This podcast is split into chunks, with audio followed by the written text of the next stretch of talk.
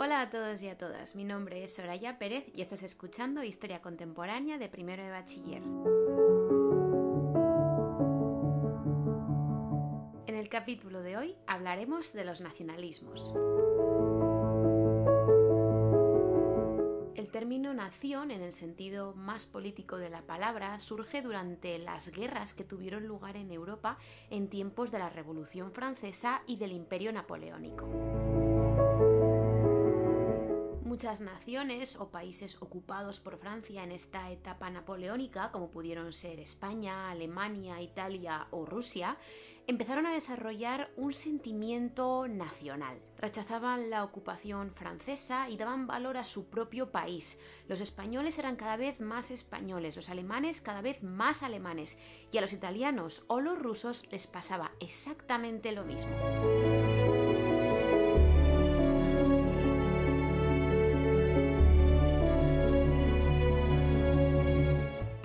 Sentimiento nacional de muchos países que algunos de ellos rechazaron los acuerdos del Congreso de Viena. ¿Y qué dictaba ese Congreso de Viena? Pues que algunas naciones y culturas tenían que quedar sometidas a estados o imperios que jamás reconocerían su personalidad como nación.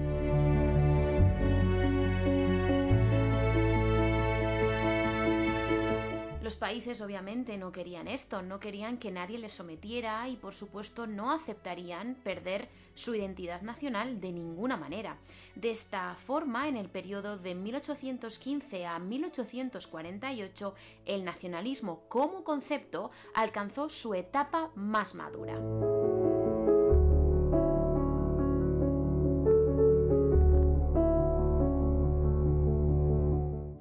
El sentimiento nacional estuvo muy influido por el espíritu romántico que, si recordáis, exaltaba la identidad propia de la lengua, de la historia y de la cultura. La conciencia nacional que empezaba a surgir en estos países hizo que algunos incluso lucharan contra estados opresores.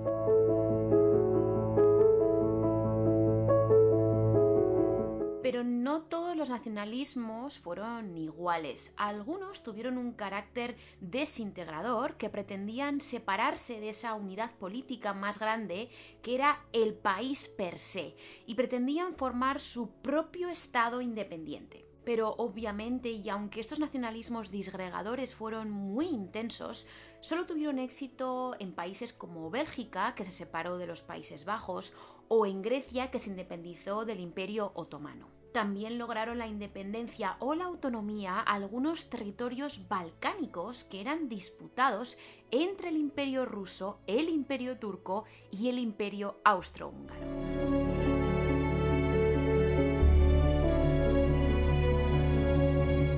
Por suerte, no todos los nacionalismos eran disgregadores o desintegradores. También había nacionalismos que pretendían la integración, es decir, que pretendían unir en un solo Estado o nación diversos territorios que eran independientes entre sí o que estaban bajo el dominio de otro Estado.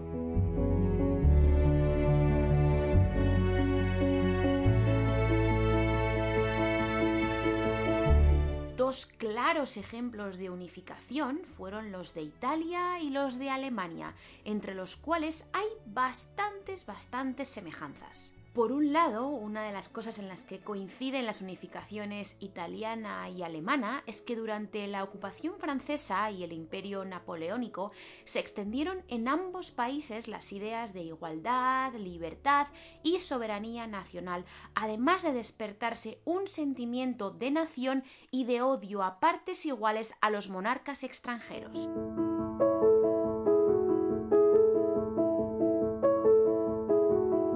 Por otro lado, la expansión económica en la unión comercial también fue el preludio de la unificación política de estos dos países. Tampoco podemos olvidar lo importante que fue la formación de movimientos de jóvenes patriotas románticos tanto en Italia como en Alemania. Y no podemos olvidar que los reyes Víctor Manuel II, que era el italiano, y Guillermo I de Prusia, que era el alemán, dirigieron este proceso de unificación de cada uno de sus países, siempre con el apoyo de la burguesía, el ejército y los jefes de gobierno. La persona que más apoyó a Víctor Manuel II, el rey italiano, fue Cavour, y la persona que más apoyó a Guillermo I de Prusia fue Bismarck.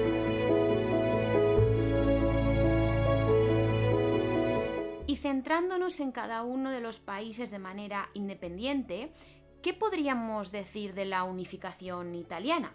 En primer lugar, que tuvo lugar entre 1820 y 1848 y que fue un proceso que se desarrolló en tres partes. La primera parte irá desde 1849 a 1860. En esta etapa, Víctor Manuel II de Saboya, rey de Italia, dirigió el proceso unificador.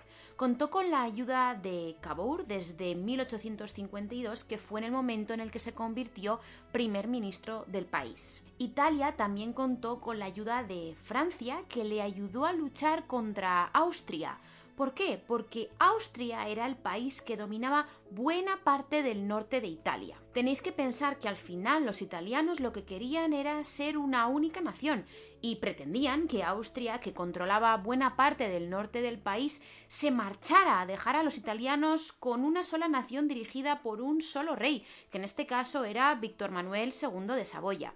Y como la unión hace la fuerza, Austria fue derrotada en las batallas de Magenta y Solferino en 1859.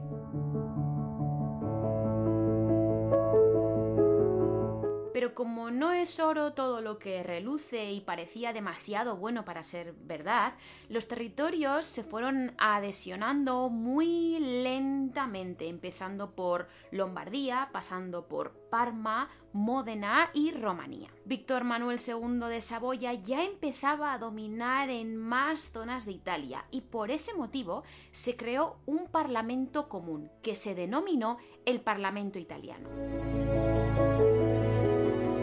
Después de estas adhesiones comenzará la segunda fase de la unificación italiana, que irá desde 1860 a 1865.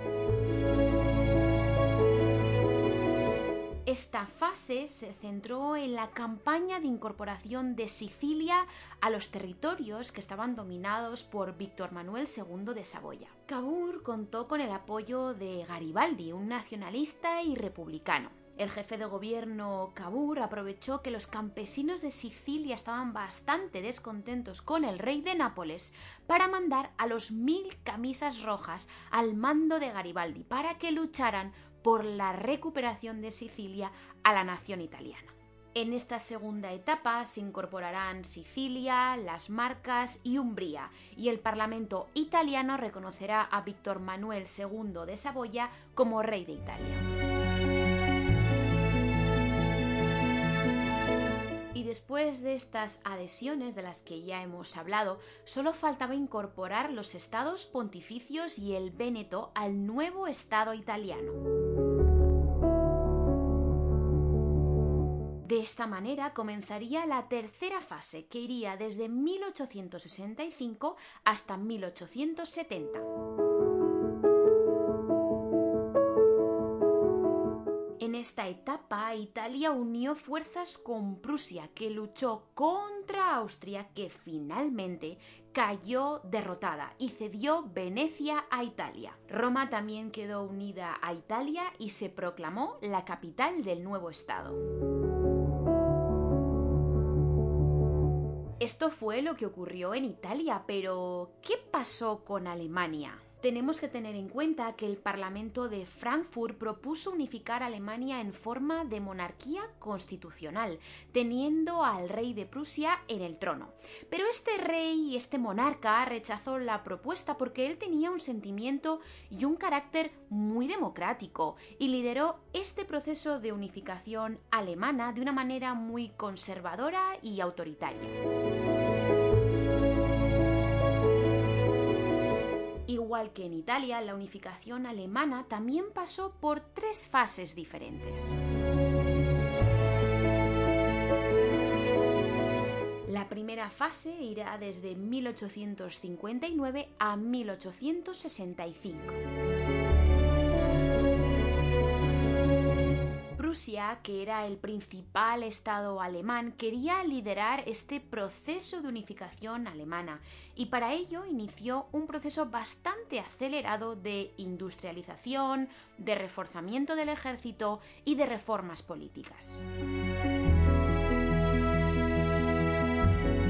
En 1862, Bismarck, que era fiel defensor de la autoridad del rey y del predominio social de la aristocracia terrateniente, madre mía, qué nombre, no sé si nos hemos aclarado, es decir, a aquellas personas que tenían tierras y dinero, fue nombrado canciller de Prusia.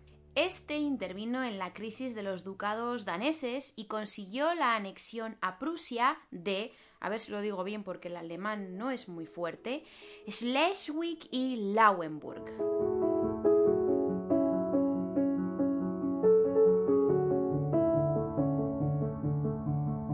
La segunda fase, que va desde 1866 a 1869, comienza con el enfrentamiento entre Rusia y Austria, que era el otro gran estado alemán. Bismarck, que como hemos dicho era en esa época canciller de Prusia, aprovechó que Austria estaba ocupadilla con la rebelión de los estados italianos para invadirles. Austria obviamente cayó y se anexionó Sadowa y se creó la Confederación de la Alemania del Norte.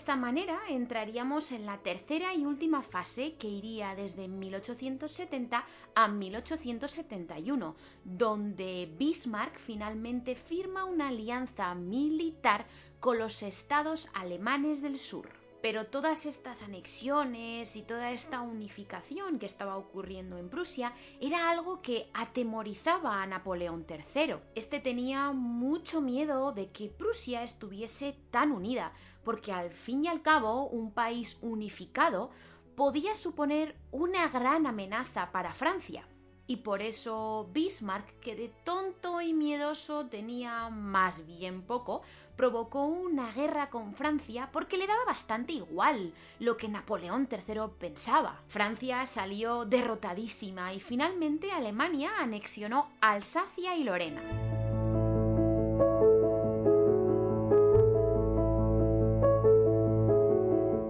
Os recomendaría que no olvidarais el nombre de estos dos territorios porque serán la causa de disputas con Francia hasta casi la Primera Guerra Mundial. De esta manera, con la última anexión de Alsacia y Lorena, se crea el Segundo Imperio Alemán o el Segundo Reich. El país era una de las grandes potencias de la época con el rey Guillermo I a la cabeza.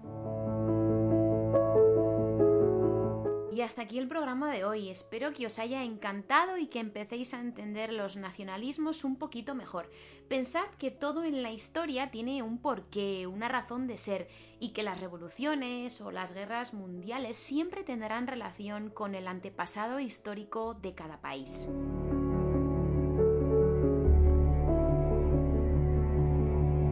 Ya sabéis que si os queda alguna duda podéis mandarla al email que tenéis en la descripción y que además os espero en mis redes sociales para jugar cada martes al quién es quién del personaje histórico y a participar en los jueves de historia con la encuesta de la semana. Ánimo con el estudio y hasta la próxima semana. ¡Hasta luego!